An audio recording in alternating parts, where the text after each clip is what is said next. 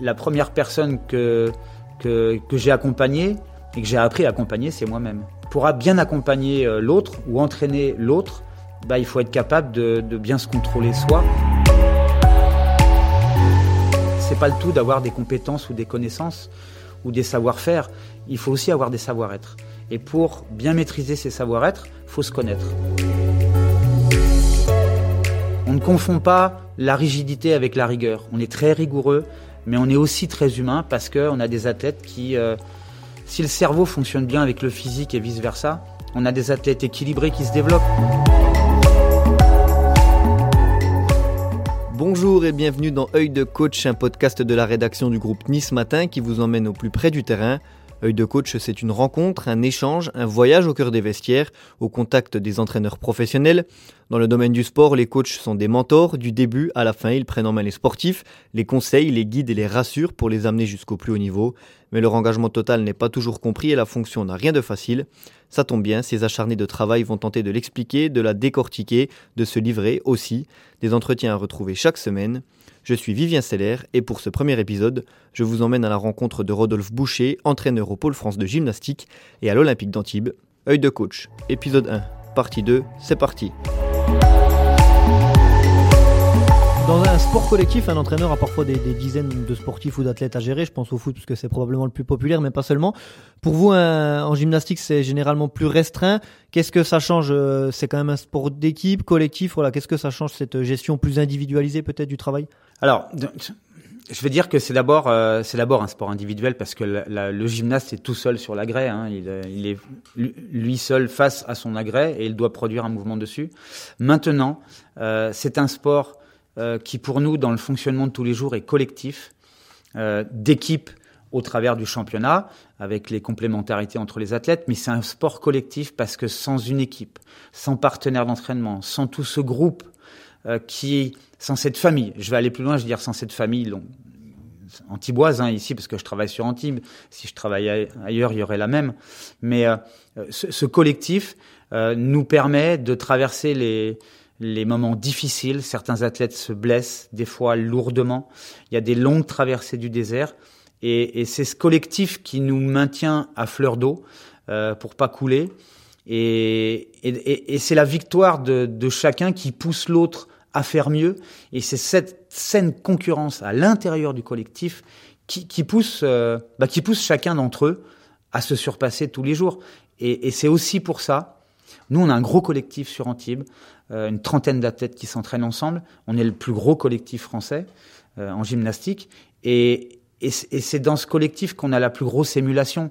Et c'est pas pour rien si de ce pôle sortent beaucoup de champions, et dans toutes les catégories, parce qu'il y a vraiment un gros esprit collectif et de famille qui, qui nous porte tous les jours. Est-ce qu'on manage de la même façon J'imagine que non, mais tu vas nous citer peut-être les différences. Euh, est-ce qu'on manage de la même façon un, un, jeune gymnaste qui débute ou presque avec un gymnaste plus expérimenté qui a des références sur, au niveau national, international? Qu'est-ce qui change ou qu'est-ce qui se rejoint dans ces, deux aspects? Alors, ce qui, se rejoint, c'est qu'en fin de préparation, les deux doivent gagner, qu'ils soient jeunes apprenants ou, euh, ou apprenants confirmés, puisque même Samir euh, El Saïd, euh, qui est très confirmé, qui est multimédaillé européen, qui est médaillé mondial, qui a énormément d'expérience, bah, il, euh, il, euh, il s'entraîne euh, comme un jeune premier. Voilà, il, il, il découvre certaines préparations qu'il ne connaissait pas. Et donc, non, on les entraîne pas de la même manière. On est un petit peu plus, je vais le dire comme ça, un petit peu plus cadrant ou dirigiste avec les jeunes parce que on doit d'abord les faire rentrer dans le développement d'un certain nombre de qualités. Et là, il n'y a pas, il n'y a pas à tortiller, hein, faut enchaîner, faut répéter beaucoup, beaucoup, beaucoup. C'est la base de notre sport, la répétition.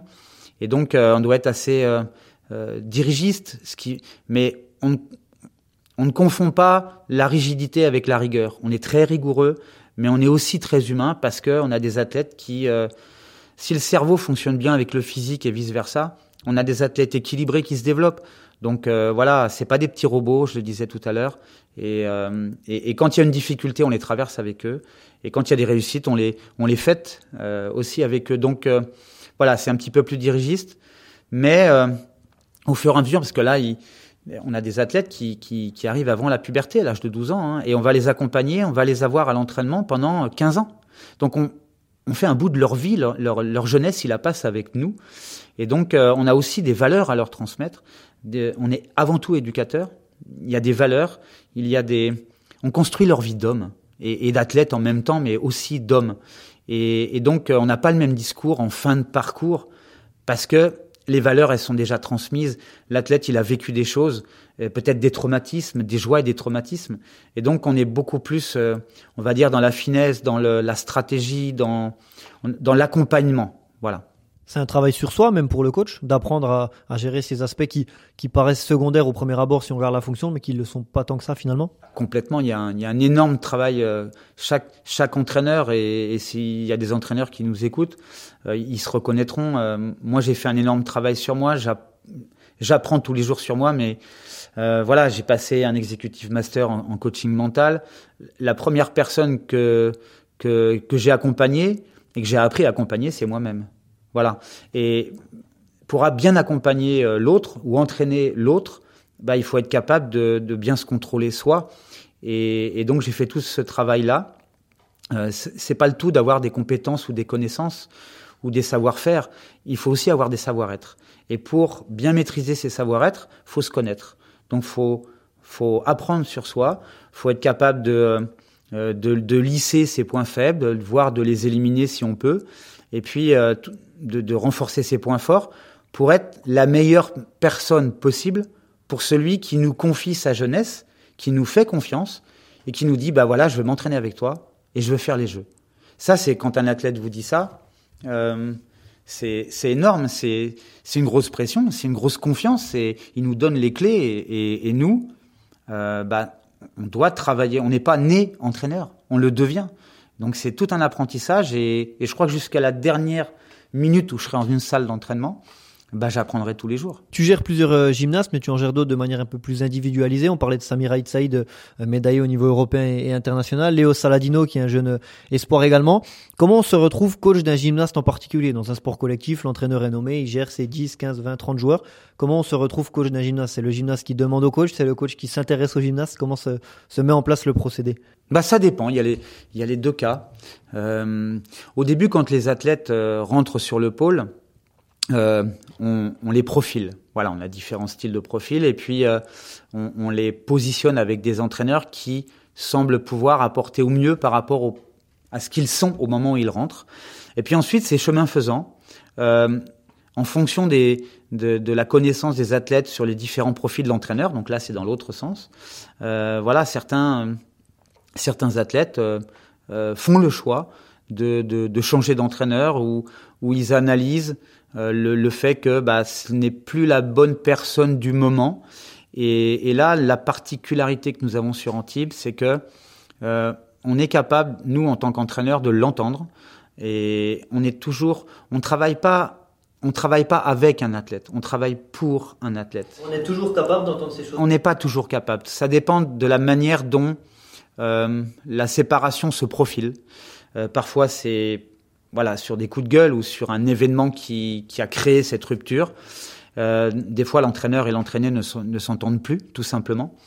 Et donc là, s'il y en a un qui veut partir et que l'autre ne l'accepte pas, là, ça fait effectivement euh, des émules. À nous, collectif d'entraîneurs et collectif de, de, gymnastes, de faire en sorte que bah, l'athlète qui se sépare de son entraîneur continue à s'entraîner dans les meilleures conditions.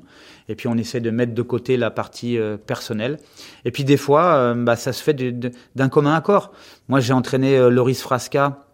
Euh, quand Loris est rentré, donc qui est aussi sélectionné pour pour Tokyo, il est rentré au pôle. Je l'ai eu à l'entraînement pendant six ans. Et puis à un moment donné, lui, il a émis le souhait de, enfin, il m'a dit, voilà, je pense que tu veux aller trop vite pour moi. Tu es euh, tu en as trop de, tu vas aller trop vite et moi j'arrive pas à te suivre. Donc, je pense qu'il me faut un entraîneur euh, où je vais plus prendre moi euh, les rênes de les rênes de, ma diligence, enfin le, volant de ma, mon bolide.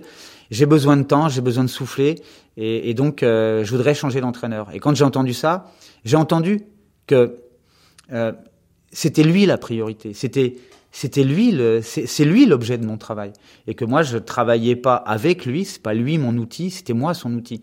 Donc, si à ce moment-là, je n'étais plus la bonne personne qui pouvait lui apporter ce dont il avait besoin à ce moment-là, ben moi je m'efface. J'ai pas, j'ai pas à faire de la résistance et je ne suis qu'un entraîneur, qu'un metteur en scène et, et, un autre metteur en scène euh, est capable de prendre le relais et, et de mettre en scène cet athlète-là sous un nouveau jour. Donc moi j'ai dit ok.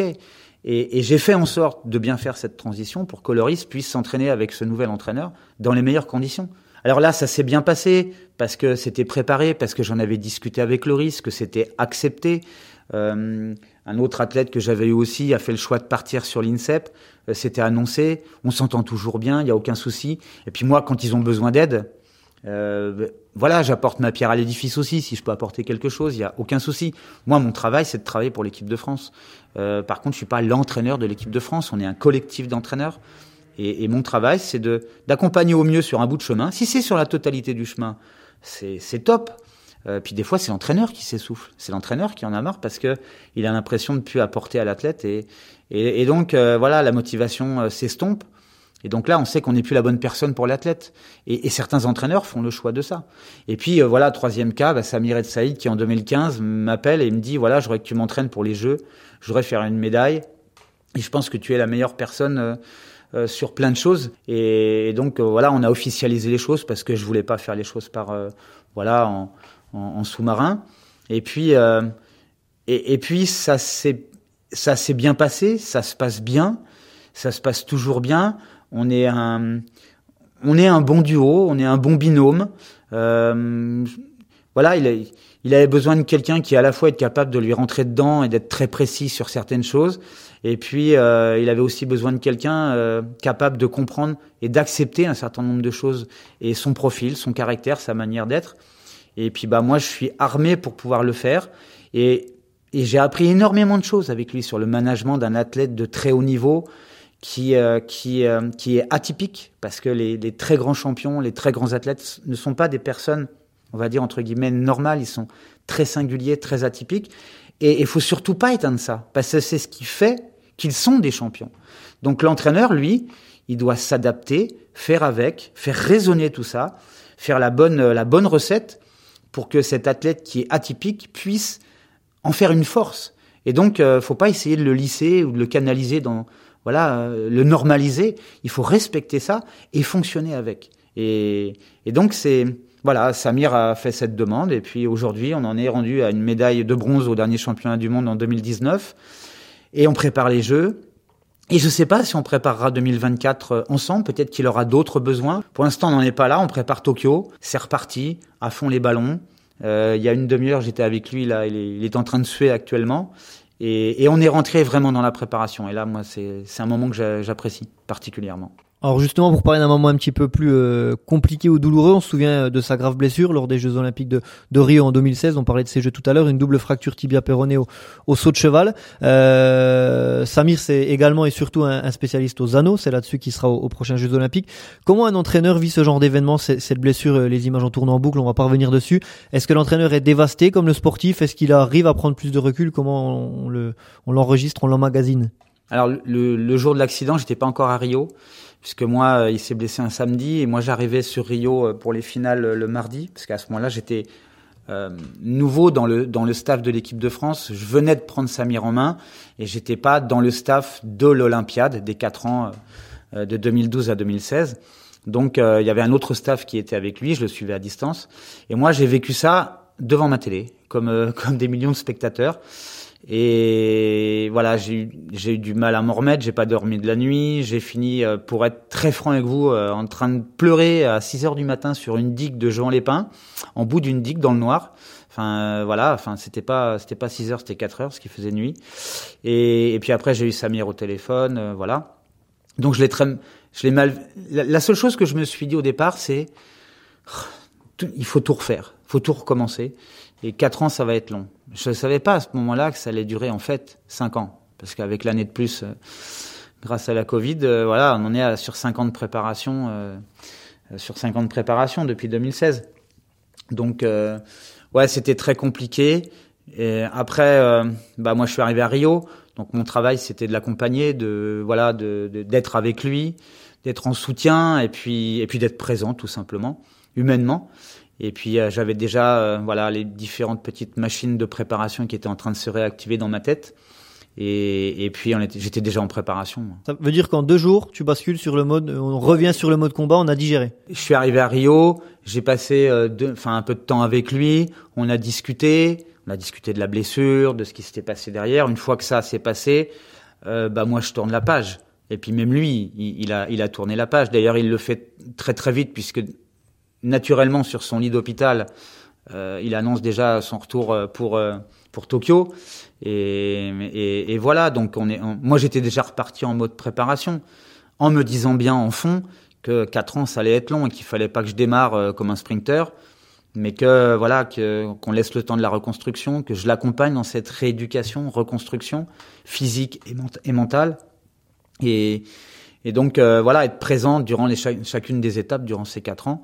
Et, c'est pour ça que les différents reportages qui sont sortis euh, dans les médias sur sa reconstruction. Voilà, on l'a fait ensemble. Et puis aujourd'hui, on est à nouveau euh, prêt à remonter dans la fusée de préparation, comme on l'était au mois de mars dernier. Et puis on est redescendu de la rampe de lancement parce que les jeux ont été euh, repoussés d'un an. Et en, un mot, cette relation euh, au-delà de la, de la salle, elle, comment elle, elle, ressemble à quoi entre Samir Aitseid et Rodolphe Boucher ou entre un athlète et son entraîneur Mais on vous sait particulièrement proche. Euh, bon, pas en ce moment, mais c'est peut-être c'est des restaurants, c'est quoi C'est des soirées entre amis presque? Oui, on a on, on, vit des choses, on vit des choses en parallèle. On a des on a des moments en dehors de la de la salle d'entraînement parce que bah, parce qu'il a 30 ans. Bon, moi j'en ai 50, hein, mais euh, voilà, on se comprend bien. Il y a beaucoup de valeurs que l'on que l'on partage. Euh, puis on aime on aime bien être ensemble. Et il y a des fois on n'aime pas être ensemble. Des fois ça m'arrive de pas le voir pendant un mois, un mois et demi, quand on était en plein milieu de la préparation. Là, c'était compliqué. Et, et mais je m'inquiète pas. Je sais je sais très bien que, que même si je le vois pas pendant un mois, alors si c'est en étape de préparation, au bout d'une heure, il a un coup de téléphone. Mais si on est loin, très très loin des compétitions, euh, voilà, je, je, lui fais, euh, je lui fais confiance. Il me fait confiance. On a une relation humaine au-delà de simplement de la préparation de performance. Et, et, on partage euh, pas mal de choses. Alors il y a des un heureux événement bientôt en commun, je crois. Par exemple, euh, voilà, si on avait voulu le faire exprès, on n'aurait pas réussi, puisque bah, je vais être papa dans, dans quelques dans quelques semaines, dans, dans 10 semaines à peu près, pour être précis. Et puis Samir, euh, ça va être dans 11 semaines. Euh, donc elles vont, nos deux filles, puisque ce sont des filles, vont naître à peu près à 10 jours d'intervalle. Voilà, et donc, on l'a pas du tout fait exprès, mais euh, beaucoup de gens nous ont dit ouais vous faites tout, euh, vous faites tout de la même manière quoi, à deux. Voilà, et puis il y a d'autres choses un petit peu moins gaies avec des dates précises où où nos nos destins bah, sont complètement parallèles et même parfois se superposent. Euh, voilà, la date du 18 janvier, c'est une date qui qui résonne très fort pour lui puisque c'est la le jour de la perte de son papa et, moi deux ans plus tôt, c'est ce même jour que j'ai perdu ma maman. Donc euh, voilà, ce 18 janvier pour nous, c'est un jour spécial et, et encore une fois, le hasard euh, a fait les choses, mais voilà, c'est donc le 18, on pense l'un à l'autre parce que ce jour-là, on a perdu quelqu'un de cher.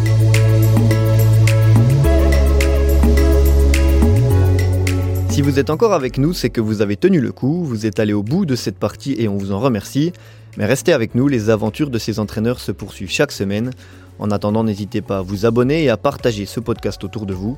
Si vous avez des remarques, vous pouvez m'envoyer un mail sur l'adresse suivante vsler@nismatin.fr, vsei2ler@nismatin.fr. La suite au prochain épisode.